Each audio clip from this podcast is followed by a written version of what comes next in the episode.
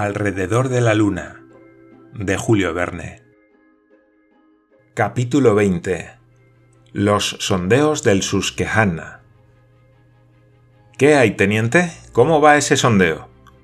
Me parece, señor, que la operación toca a su fin, respondió el teniente Bronsfield. Pero ¿quién se iba a suponer que nos encontraríamos semejante profundidad tan cerca de tierra, a tan solo 100 leguas de la costa americana? Efectivamente, Bronsfield, es una depresión enorme, dijo el capitán Bloomsbury. Existe en este lugar un valle submarino excavado por la corriente de Humboldt que prolonga las costas de América hasta el estrecho de Magallanes. Estas grandes profundidades, prosiguió el teniente, son poco favorables para la instalación de cables telegráficos. Es preferible una meseta lisa, como la que hay debajo del cable americano entre Valentía y Terranova. Tiene usted razón, Bronsfield. Permítame que le pregunte, teniente, ¿a qué punto hemos llegado hasta ahora? Señor, respondió Bronsfield, en este momento tenemos 21.500 pies de cabo fuera y la palanqueta que arrastra la sonda todavía no ha tocado fondo, pues en ese caso la sonda hubiera vuelto a subir. Es muy ingenioso ese aparato de Brooke, dijo el capitán Bloomsbury. Permite obtener sondeos de gran exactitud. ¡Tocado! Gritó en aquel momento uno de los timoneles que controlaban la operación. El capitán y el teniente subieron al castillo. ¿Qué profundidad tenemos? preguntó el capitán. «21.762 pies, respondió el teniente, al tiempo que apuntaba esta cifra en su cuaderno. Está bien, Bronsfield, dijo el capitán. Voy a anotar esos datos en mi carta. Ahora ordene que halen la sonda a bordo. Les llevará varias horas. Mientras tanto, el ingeniero irá encendiendo las calderas para que podamos salir en cuanto ustedes hayan terminado. Son las diez de la noche, así que, con su permiso, teniente, voy a acostarme. Faltaría más, señor, respondió con toda cortesía el teniente Bronsfield. El capitán del Susquehanna, hombre cabal donde los haya, siempre al servicio de sus oficiales, se metió en su camarote, se tomó un ponche al brandy que agradeció con múltiples elogios a su maestresala, se acostó no sin antes haber alabado a su asistente por lo bien que hacía las camas, y se quedó plácidamente dormido. Eran las diez de la noche. El undécimo día del mes de diciembre estaba a punto de concluir con una magnífica noche. El Susquehanna, corbeta de 500 caballos de la Marina Nacional de los Estados Unidos, llevaba a cabo las operaciones de sondeo en el Pacífico, a unas 100 leguas de la costa americana, a la altura de la península alargada que se dibuja sobre la costa de Nuevo México. Poco a poco el viento había ido amainando. Ni la más mínima agitación turbaba las capas de aire. El gallardete de la corbeta, inmóvil, inerte, pendía del mástil del Juanete, el capitán Jonathan Bloomsbury, primo hermano del coronel Bloomsbury, uno de los incondicionales del Gun Club, casado con una Horsbiden, tía del capitán e hija de un distinguido hombre de negocios de Kentucky, el capitán Bloomsbury no hubiera podido desear mejor tiempo para llevar a buen fin sus delicadas operaciones de sondeo. Su corbeta ni siquiera había notado aquella fuerte tormenta que al barrer las nubes que se arremolinaban por encima de las montañas rocosas permitiría que se pudiera observar la marcha del famoso proyectil. Todo iba a pedir de boca y desde luego no se olvidó de dar por ello gracias al cielo con el fervor propio de un presbiteriano. La serie de sondeos que llevaba a cabo el Susquehanna tenía por objeto reconocer los fondos más adecuados para instalar un cable submarino entre las islas Hawái y la costa americana. Era un proyecto de gran envergadura que se debía a la iniciativa de una importante empresa. Su director, el inteligente Cyrus Field, tenía incluso la pretensión de cubrir todas las islas de Oceanía con una amplia red eléctrica, empresa inmensa y digna del genio americano. Y le habían encargado a la corbeta Susquehanna que llevara a cabo las primeras operaciones de sondeo.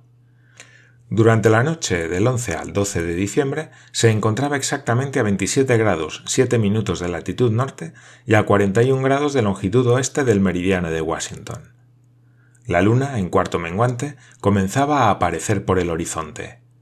Cuando se fue el capitán Bloomsbury, el teniente Bronsfield y algunos oficiales se reunieron en la toldilla.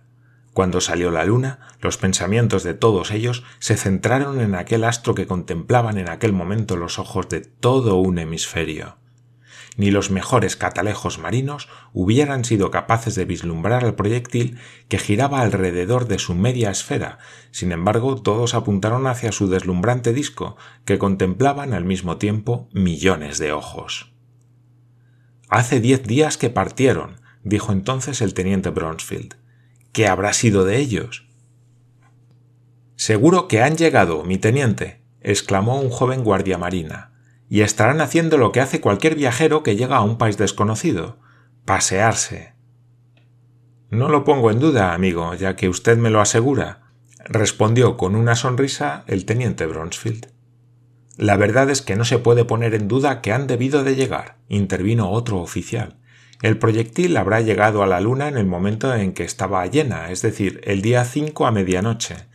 Estamos a 11 de diciembre, de modo que han transcurrido seis días, y en 24 horas multiplicadas por 6, sin oscuridad, da tiempo de instalarse con toda comodidad.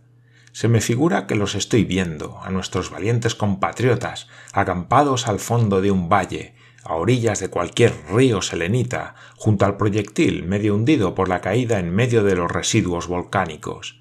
Nichols se habrá puesto con sus operaciones de nivelación. El presidente Barbicane estará pasando a limpio sus apuntes de viaje, y Michel Ardan se dedicará a perfumar las soledades lunares con el aroma de los buenos habanos. Sí, seguro que eso es lo que pasa, exclamó el joven guardia marina, entusiasmado con aquella descripción ideal que acababa de hacer su superior. También a mí me gustaría creerlo, respondió el teniente Bronsfield, que solía ser muy comedido. Desgraciadamente, nunca tendremos noticias directas del mundo lunar. Usted perdone, mi teniente, dijo el guardia marina, pero ¿es que acaso el presidente Barbicane no puede escribir? Su comentario fue acogido con grandes carcajadas. No me refiero a cartas, prosiguió muy picado el joven. El servicio de correos no tiene nada que ver con este asunto. Entonces, ¿a qué se refiere usted? ¿Al servicio de telégrafos? preguntó en tono irónico uno de los oficiales. Tampoco, respondió el guardia marina sin dar su brazo a torcer. Pero es muy fácil establecer comunicación gráfica con la Tierra. ¿Y eso cómo? mediante el telescopio de Long's Peak. Ya saben ustedes que gracias a él se puede ver la Luna como si estuviera a dos leguas de las montañas rocosas, y que se pueden distinguir los objetos de nueve pies de diámetro que hay en su superficie. Pues bien, nuestros industriosos amigos no tienen más que construir en alfabeto gigante. Con escribir palabras de ciento esas de longitud y frases de una legua ya podemos recibir noticias suyas. Todos acogieron con grandes aplausos la propuesta del joven guardia marina, que no carecía de imaginación. El propio teniente Bronsfield llegó a admitir que la idea era factible y añadió que si se enviaban haces de rayos luminosos mediante espejos parabólicos, también se podría establecer comunicación directa, pues dichos rayos serían tan visibles en la superficie de Venus o de Marte como el planeta Neptuno lo es desde la Tierra terminó diciendo que unos puntos luminosos que se habían observado en los planetas más próximos bien pudieran ser señales que se enviaban a la Tierra. Pero comentó que, aunque con este medio se podrían recibir noticias del mundo lunar, no se podrían enviar ninguna del mundo terrestre, a menos que los selenitas tuvieran a su disposición instrumentos adecuados para llevar a cabo observaciones lejanas. Por supuesto, contestó uno de los oficiales, pero lo que más nos interesa es saber qué ha sucedido con los viajeros, lo que han visto. Además, si el experimento se ha llevado a buen fin, cosa que no pongo en duda, volverá a repetirse. El Columbiad sigue encastrado en el suelo de la Florida, de modo que solo es cuestión de pólvora y proyectil, y cada vez que la luna pase por el cenit se le puede mandar un cargamento de viajeros. ¿Qué duda cabe de que un día de estos J. T. Maston irá a hacer una visita a sus amigos? intervino el teniente Bronsfield. Pues si quiere llevarme, exclamó el guardia marina, yo le acompaño encantado. Bueno, aficionados no le van a faltar, replicó Bronsfield. Si se les deja, la mitad de los habitantes de la Tierra emigra rápidamente a la Luna. Esta conversación entre los oficiales del Susquehanna se prolongó hasta eso de la una de la madrugada. Sería imposible repetir todos los apabullantes sistemas, todas las teorías revolucionarias que se les ocurrieron a aquellas audaces cabezas. Desde que Barbicane había puesto en marcha su proyecto, daba la impresión de que no había nada imposible para los americanos. Ya estaban pensando en enviar no una comisión de sabios, sino toda una colonia a las costas selenitas y todo un ejército de infantería, artillería y caballería para conquistar el mundo lunar. A la una de la madrugada todavía no habían terminado de alar la sonda. Quedaban fuera mil pies, y ello suponía trabajo para unas cuantas horas.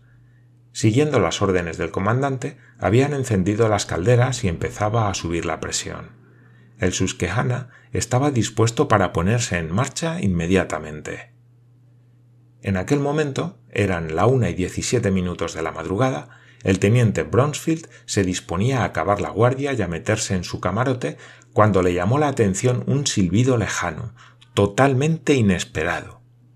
Tanto él como sus compañeros pensaron en un primer momento que se trataba de una fuga de vapor, pero cuando alzaron la cabeza pudieron observar que el ruido procedía de las capas más alejadas de la atmósfera. No habían tenido tiempo ni de cambiar impresiones cuando el silbido se hizo ensordecedor y de repente, ante sus deslumbrados ojos, apareció un enorme bólido que parecía de fuego por la velocidad que llevaba y por haber entrado en contacto con las capas de la atmósfera. Aquella masa ígnea se fue haciendo cada vez más grande, pasó con un ruido ensordecedor por encima del bauprés de la corbeta, arrancándolo de cuajo a ras del estrave y se hundió con enorme estruendo en el fondo del agua. Faltó bien poco para que el Susquehanna se hubiera ido a pique con todos sus bienes y personas dentro. En aquel momento apareció a medio vestir el capitán Bloomsbury, el cual corrió precipitadamente hacia el castillo de popa, donde ya se encontraban todos los oficiales, y les preguntó Por favor, caballeros, ¿qué ha sucedido? El guardia marina, que como si dijéramos se hizo eco de todos ellos, exclamó mi comandante, son ellos que regresan.